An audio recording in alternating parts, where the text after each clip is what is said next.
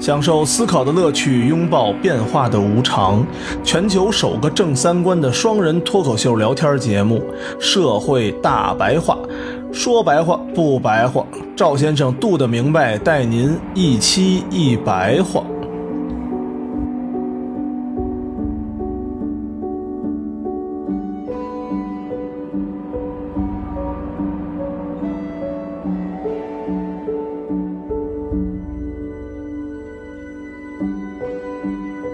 大家好，欢迎收听我们不装逼的大白话，我是赵先生，旁边呢还是我们度的明白。大家好，上次我们从艺术创作聊到了内心需求，然后也落到了尼采，是吧？对，然后我们觉得尼采还是大家可以研究研究、学习学习的，作为一些这个喜欢知识的爱好者们，是吧？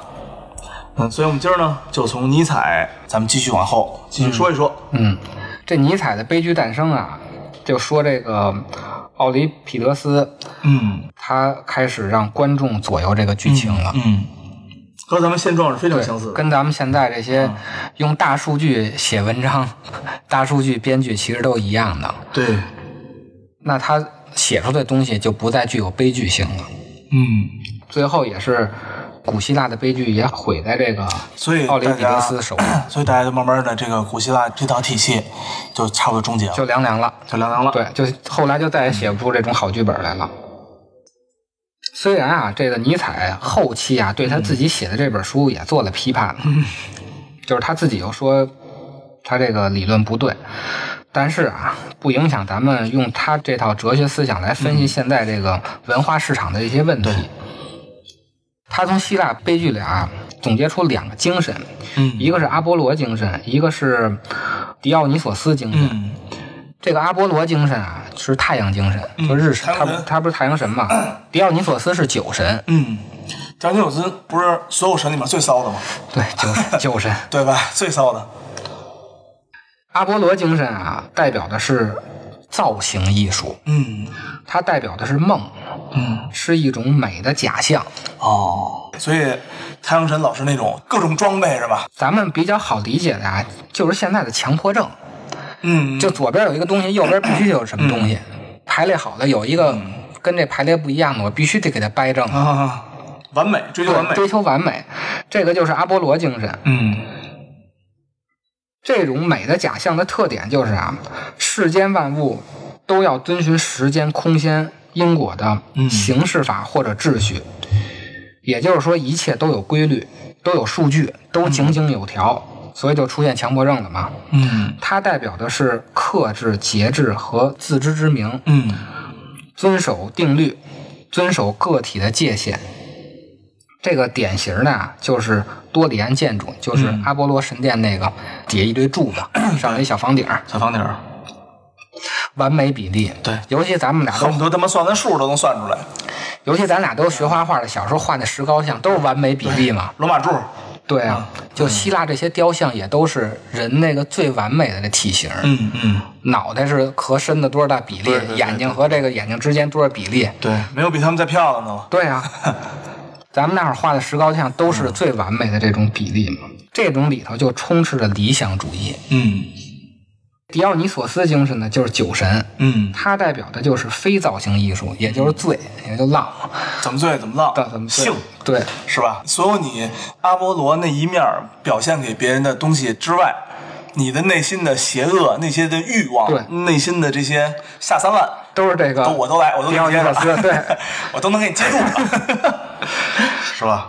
最柔美的，然后那个老是酒，然后呢水果，对啊， 酒池 肉林的，肉天天林的，对你一个内心所想都告诉你了， 对啊，都能得 着，这种人嗯吧，其实就是对个体化原理的这种毁灭。嗯它是对理想的有规律的、井井有条的这种破坏。嗯，他所有的工作就是在破坏这种秩序。嗯但是，他从这种破坏啊或者超越中啊，嗯他能达到一个更高的地步。我们超越了这种规律，把这种有限性给它打破了以后，把这种规律打破了以后，它就回到了世界的这个原点。也就是我们找到了这个人的原始状态，嗯所以它代表的就是原始的、冲动的、非理性的那一面。一切的个体之间的秩序、界限和法则都不复存在了，我们就回到了最初的、最原始的那种状态中去了。这个就是酒神精神就跟当年的这个乔布斯似的，啊，对对？吧？天天晕晕乎的，其实啊，按现在说就是不忘初心，是吧？大帽子扣的，你这初心啊，就是那种原始的冲动，没有什么规律啊、什么理想这种东西。这两种精神啊，在希腊这种悲剧中啊，它是相互作用的。酒神啊，它本身是看不见的，嗯，就这种非造型艺术，它不是造型艺术，你是看不见的。它就像风似的，风刮来刮去，你是看不见的。但是当它吹过海面的时候，你能看见浪。嗯，对，是吧对对对，没错，浪起来了，其实就是有风了嘛。嗯，所以就叫 浪去，是吧？对呀、这个水啊，其实代表的就是阿波罗的那一个精神。风是你的思对想，浪风是你的对肉体，迪奥尼索斯精神呢，本身看不见摸不着，它是一种原始的冲动，它就需要通过阿波罗精神这种理性化的精神来把它具象化，嗯来把它表现出来。就是你得有一个载体才能表现出来嘛，就跟你要想看风的话，得有浪嘛。嗯这个在希腊悲剧里啊，其实就是舞台啊、灯光啊、嗯语言啊，包括什么色彩啊、构图啊，包括现在科技的这种 CG 东西啊，其实都是理性的那一面儿。但是呢，它还是表象，它是工具。你要表达的其实还是酒神精神，就是这种原始的冲动。这个就是整个艺术创作里的一个核心的核心中的核心中的的核心思想。嗯没有这种酒神精神，其实就称不上是艺术，因为你没有达到那种原本的真理，没有达到真理嘛。当然，这个尼采啊，他分析希腊悲剧啊，他不仅仅是分析悲剧本身，他其实是思考着这人本身的一种形而上学。嗯他得出的结论啊，就是包括人在内的万事万物和芸芸众生，都是这种原始意志的客体化和个体化的产物，因此注定无法摆脱或超越这生生不息的生命意志之流。这是他分析出来以后得出的结论。这个东西啊，咱们别觉着不好理解，又没什么用。嗯，其实这个东西啊，渗透在咱们 生活的方方面面。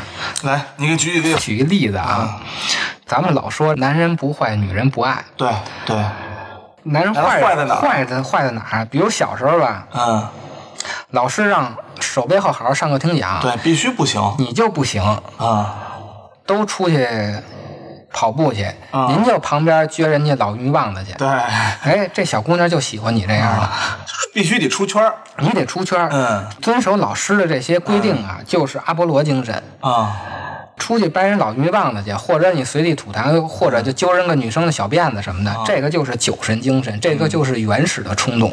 嗯所以呢，在小时候，这女孩都喜欢这个调皮捣蛋的男孩儿，对对，没对错没错，学霸都不是特别吃香，都不是特也别有吃吃香香的。，也有比较吃香的，就是因为小时候，我们这个原始冲动其实都存在的，都存在无。论是男生也好，女生也好，但是大了 以后，你不能光靠这个原始冲动。你小时候掰玉米棒子，到后来你抢银行那个不行，那就枪毙了。嗯，然后女孩长大了也知道，光靠这原始冲动、酒神精神也 不行，我们也得需要阿波罗精神的，那就是精英嘛，就是这种世俗的精英嘛。最最后就找一个世俗精英嫁了。然后再去外面找一个对精神，，然后外边再爱着这个有酒神精神对的。对嗯所以你追女孩的时候，尤其年轻的，你再怎么跪舔她都没有用。对，你给我给她送花呗，给她送戒指吧，没用，趴个后头给人当舔狗都没有用， 你就带着她怎踢么出圈嗯儿怎么对来，踢寡妇门儿挖掘物坟，你带她浪一下。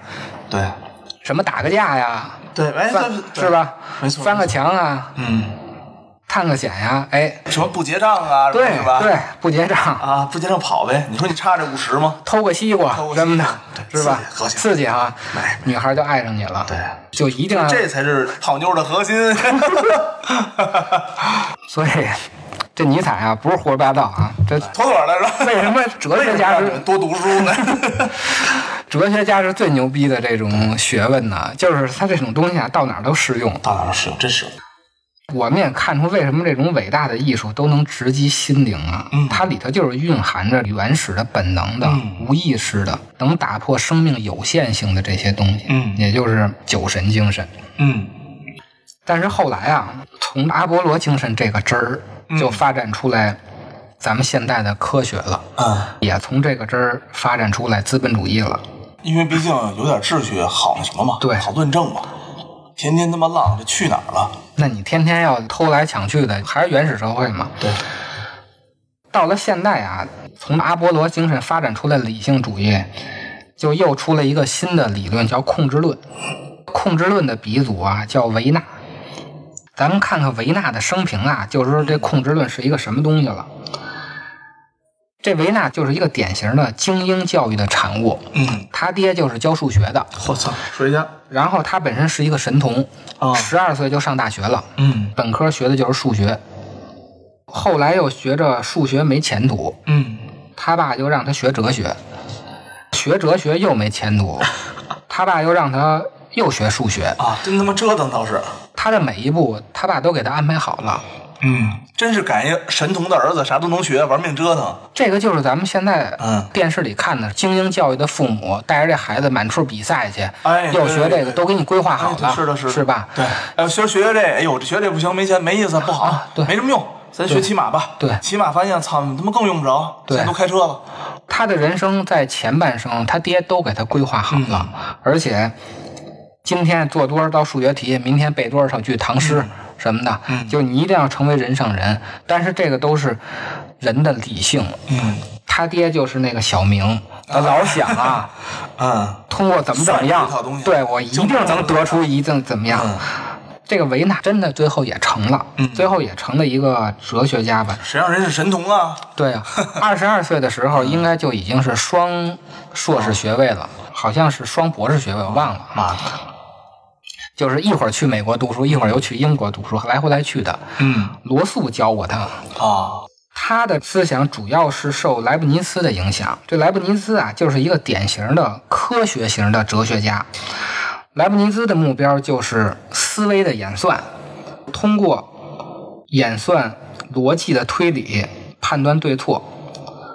就是一旦出现问题了，我们是该选 A 还是选 B？嗯，我们弄出一套复杂的算术题来，最后最对弄出一模型了，我们最终能算出来，选 A 是一定正确的。嗯也就是小明这个，我从 B 国跑出去，就一定不会宰了我爹。对对，这个就是咱们现在的大数据，咱就理解为大数据就行了。我通过这大数据分析什么消费者，我最后一定能达到什么 KPI。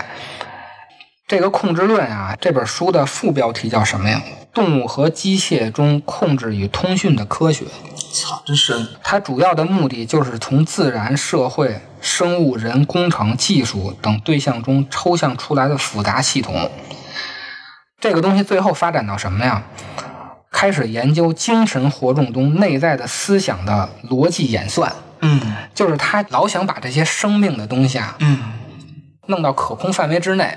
我一定要通过什么什么算法，我知道生命真实的一面儿。嗯这个也就是佛教说的，你老是执着于这些俗谛，执着于这些什么一加一等于二啊，嗯什么这些算法、水的结能不构能是什跳么的。出来看看啊？对不对？对你越往这里头执着，你就越是执迷不悟，陷得越深，越陷得越深。但是啊，他这个理论对咱们现代的科学、实际的生活来说，这个控制论影响非常广。嗯它涵盖了计算机科学、信息科学、通信理论、控制理论、人工智能就，完全近代科学了。对，机器人学就现在咱们所有的，包括咱们的管理，我第一步怎么样，我第二步怎么样，统筹方法，这都是控制论。然后我们通过理性啊，了解自然，比如说什么蛋白质啊，这个都是一开始我们通过理性了解的自然。虽然了解了这些外在的东西，但是我们仍然不知道生命是怎么创造出来的。嗯，你理解了这么多构造啊、化学、物理的东西，咱们现在连个花儿都造不出来。对，你说你制造个花儿，你是造不出来嗯造不出来的。别说花儿了，你连个细胞你都造不出来，对我吧？们现在克隆不也得用人家的细对胞啊再再发育再生产吗？这个维纳呀，就试图从信息通讯、控制和反馈等方面啊，建立一套理论。嗯，最终，他想达到的目的就是我们能造出一个生命来。我操，这个想法还是挺牛逼的对，啊，这是这神童的想法。啊，挺牛逼的啊。比如啊，他对生物体或者有机体打了一个比喻。对于有机体，机械论的观点是把它们一步步分解到最后，把它们每个局部搞清楚。有机体无非是局部的总和，但是控制论的观点则力求回答整体问题，即揭示其模式。有机体成为真正的有机体，它的组织水平不断增加，因为它成为熵不断增加，混乱不断增加，差别不断消失，这个总潮流的过程，这就称为稳态。人作为一个有机体，我们不断进行新陈代谢，组织器官都在不断变化，构成我们躯体的物质并不是不变的，不变的只是模式，这才是生命的本质。它等于就是用特别科学的方法解释了一下生命。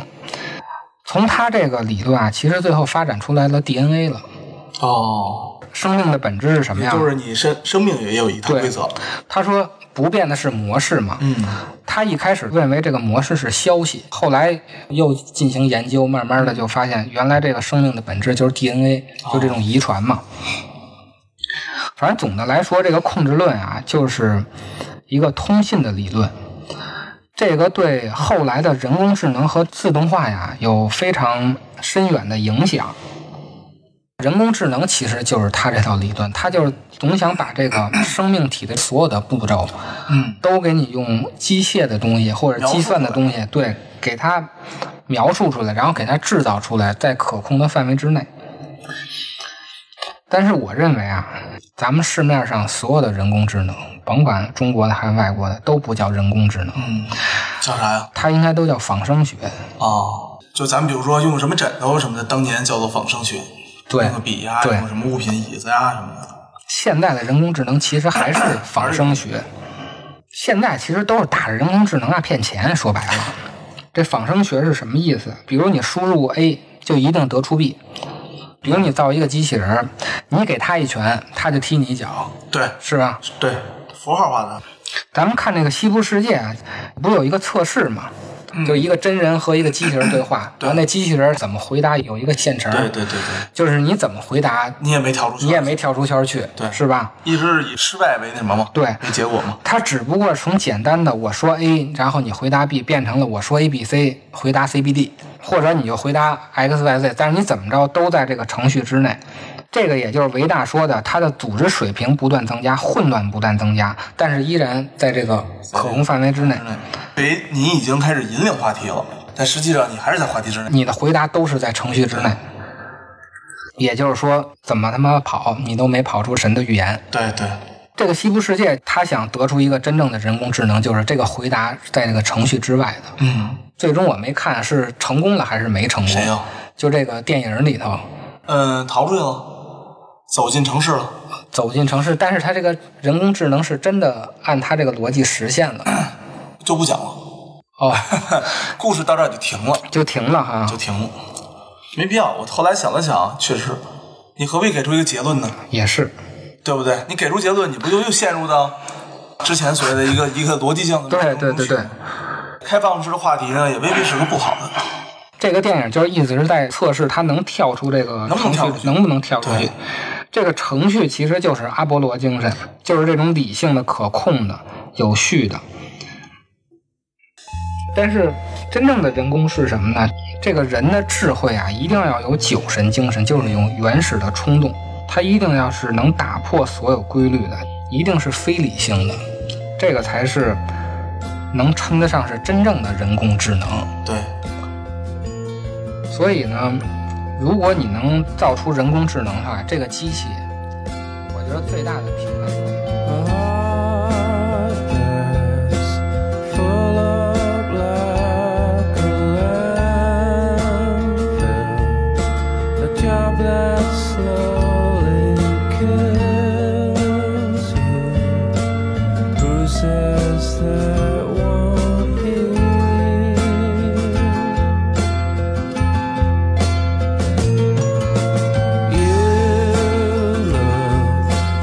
I